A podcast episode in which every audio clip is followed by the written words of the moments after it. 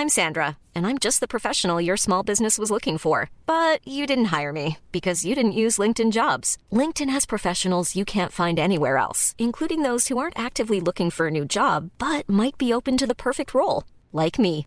In a given month, over 70% of LinkedIn users don't visit other leading job sites. So if you're not looking on LinkedIn, you'll miss out on great candidates like Sandra. Start hiring professionals like a professional. Post your free job on linkedin.com/people today.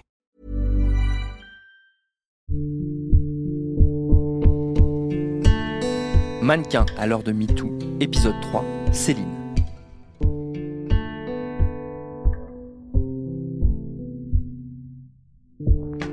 Céline, c'est un peu un ovni. Blanche, mince, brune, de très grands yeux. Jusqu'ici, ça colle à l'image de la mannequin. Mais elle est aussi étudiante à Dauphine en intelligence artificielle, reine du codage et du machine learning, et passionnée de géométrie. Elle nous raconte comment elle réussit à mettre des carrés dans des ronds. Je suis super grande, euh, mince, j'ai des grands yeux, voire énormes yeux, et euh, des gros sourcils. Je suis bah, sur plusieurs activités à la fois, donc mannequin depuis 2016 euh, chez IMG en France, mais aussi aux États-Unis, en Angleterre et en Italie et au Japon. Et par ailleurs, euh, je finis mon master 2 d'informatique en machine learning et euh, je suis en stage de recherche en informatique euh, aux mines de Paris. J'ai une licence de maths à Paris Dauphine. Ensuite, j'ai commencé le mannequinat et en même temps, j'allais commencer un master de maths et finalement, j'ai bifurqué en informatique. Donc, euh, et là, je finis ma deuxième année de master d'informatique.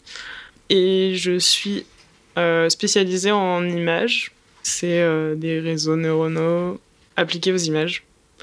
Nouvelles technologies qui ont été développées ces derniers mois, ces dernières années sur lire des images par des algorithmes automatiques du coup. Qu'est-ce qui t'a donné envie euh, d'être mannequin? Je suis assez aventurière, donc euh, j'avais envie de tenter l'aventure. Et quand j'ai eu 21 ans, euh, je me suis dit qu'il fallait que je me lance maintenant ou que je raterais l'expérience. Et comme j'avais pas envie de regretter, j'ai tenté l'expérience. Voilà. Et finalement, ça a bien marché direct. J'ai commencé à bien travailler, voyager, avoir des clients, faire des rencontres. Je voulais vraiment expérimenter les défilés parce que je trouvais que ça avait l'air euh, d'être vraiment un autre monde. Donc oui, effectivement, c'est vraiment un autre monde. Mais par contre, euh, je savais pas du tout comment allait être ce monde. Maintenant, j'ai une idée un peu plus précise de comment ça se passe. Je pense que toutes les mannequins, on est des personnes qui sont toutes quand même très différentes. Et au final, je pensais que euh, les mannequins, c'était toutes les mêmes, euh, des filles stupides, euh, superficielles, mais pas du tout. Bon, il y en a, mais euh, la plupart, c'est des personnes vraiment très intéressantes, avec des vraies personnalités. En fait, c'est des guerrières, ouais, des vraies guerrières.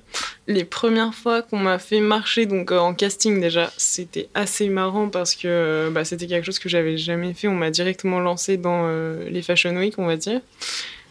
Donc en fait, on m'a dit euh, Est-ce que tu peux marcher? C'était un vrai truc en fait. Faire une marche, euh, c'est euh, se présenter en tant que mannequin, objet. Enfin voilà, c'est vraiment différent de juste marcher dans la rue. Donc j'ai marché. Après, on m'a dit Non, mais quand tu marches, ne nous regarde pas dans les yeux, regarde devant toi et ne souris pas. Bon, voilà, donc là j'ai commencé à comprendre que c'était un vrai truc. Ensuite, mon premier défilé, c'était pour Christopher Kane à Londres. Je me souviens très bien, en fait, donc j'étais entre deux filles et je me disais, bon, faut quand même que je leur demande au niveau des bras comment je vais faire parce que je sais pas vraiment ce qu'il faut faire avec les bras. Et c'est marrant, là, tu as dit le mot euh, mannequin-objet. Mm. Comment tu décrirais ton métier, justement? Alors je dirais que c'est de la vente d'images et euh, parfois de corps pour euh, mettre en valeur euh, des objets, pour vendre du rêve. Et tu as l'impression, avec tout le mouvement MeToo, qu'il y a eu un, un avant-après pour le mannequinat spécifiquement? Je pense que superficiellement, oui. Et donc, dans les faits, ça, t'as pas l'impression que c'est changé euh, des choses concrètes pour vous? Bah, Dans les faits, c'est compliqué de savoir. C'est quelque chose dont vous parlez entre vous ou pas? J'ai quelques amis qui se sont un peu confiés à moi euh, récemment, mais avant ça, jamais. T'as l'impression que ça pourrait enclencher quelque chose d'une forme de solidarité euh, entre vous? Le problème, c'est qu'on vient de milieux tellement différents, de pays tellement loin les uns des autres. On est dans un statut assez précaire, donc euh, à moins d'être vraiment installé, on n'a pas de, de, raison de s'unir en fait. On a une raison de s'unir, mais euh, c'est pas un truc évident. J'évolue un peu toute seule quand même dans tous les trucs euh, que je fais. Donc la recherche, c'est vrai que je suis en contact avec des gens, mais euh, c'est pas très fréquent. Je peux travailler euh, toute seule à la bibliothèque ou toute seule chez moi ou n'importe où. Et sinon, à mes, camarades, je commence à leur en parler, à plus m'ouvrir euh, sur ça. Bah, ça se voit qu'ils ont une image totalement décalée de la réalité. Parce que, en fait, vu qu'on vend du rêve, ben, les gens ils voient le rêve, ou alors ils sont un peu avertis et ils voient autre chose. Mais la plupart du temps, ça ils sont là, ah, c'est merveilleux, tu fais ça. Mais c'est vrai que c'est une chance unique de pouvoir faire ça. Mais d'un côté, euh, ils voient pas euh, comment c'est en réalité.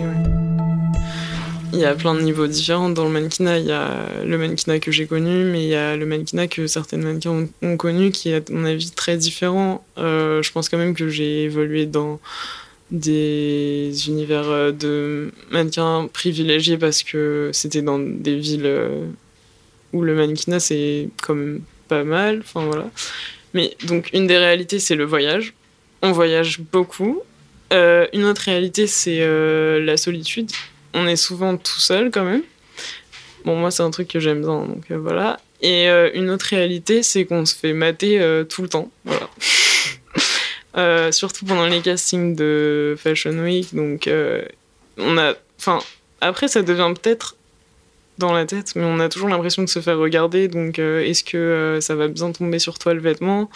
Est-ce que euh, t'as les cheveux assez longs? Donc, c'est un, c'est une oppression de regard posé sur soi un peu, ou de, on se fait tout le temps toucher toute la toute la journée juste pour remettre les cheveux, le maquillage, le vêtement. Donc euh, c'est ça la réalité. voilà. Et est-ce que euh, par rapport euh, à ces questions que tu disais d'intrusion un peu finalement, du toucher, du regard, de tout ça, est-ce que c'est des choses que tu as l'impression qui t'affectent après dans ta vie privée? Hum, Juste il faut quand même essayer de maintenir un certain équilibre.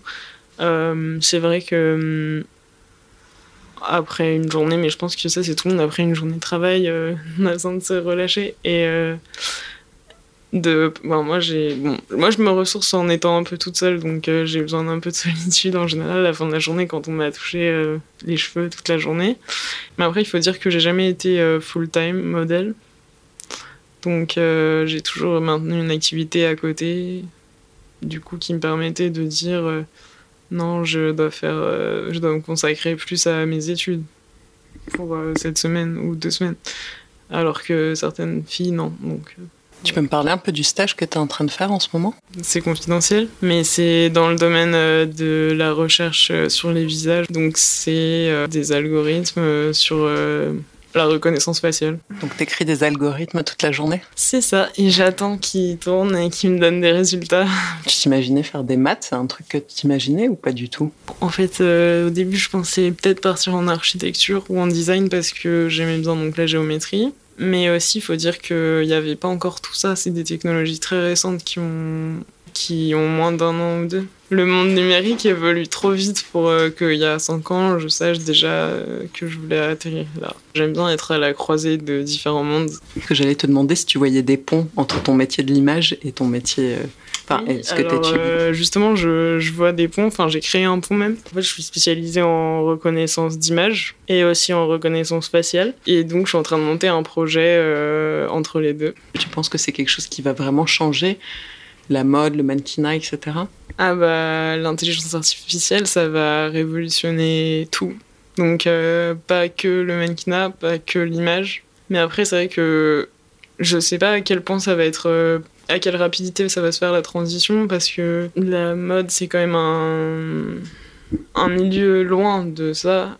Et sans parler de mode particulièrement, tu penses à quelque chose en particulier? Tu penses qu'il pourrait être euh, peut-être la première étape de transformation de l'intelligence artificielle dans nos sociétés Je dirais euh, c'est la quatrième dimension. J'aime bien tout ramener à la géométrie euh, dans ma tête. Donc du coup, bah, la quatrième dimension, je vois ça comme une construction commune de tous les individus en même temps. C'est quelque chose qui, dont on est acteur mais qui nous dépasse quand même. Tu, peux, tu pourrais nous décrire ta forme géométrique préférée ou une forme géométrique que tu aimes particulièrement? Euh, Oui, bah, pour moi c'est le cercle ou la sphère, censé être parfait. D'ailleurs j'ai un tatouage de ici qui n'est pas parfait malheureusement parce que voilà, c'est la perfection, c'est pas, pas atteignable.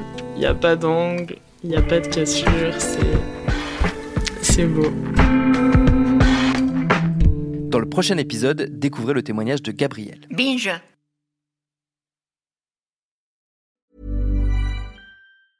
Mom deserves the best, and there's no better place to shop for Mother's Day than Whole Foods Market. They're your destination for unbeatable savings, from premium gifts to show-stopping flowers and irresistible desserts. Start by saving 33% with Prime on all body care and candles. Then get a 15-stem bunch of tulips for just $9.99 each with Prime. Round out Mom's menu with festive rosé, irresistible berry chantilly cake, and more special treats. Come celebrate Mother's Day at Whole Foods Market.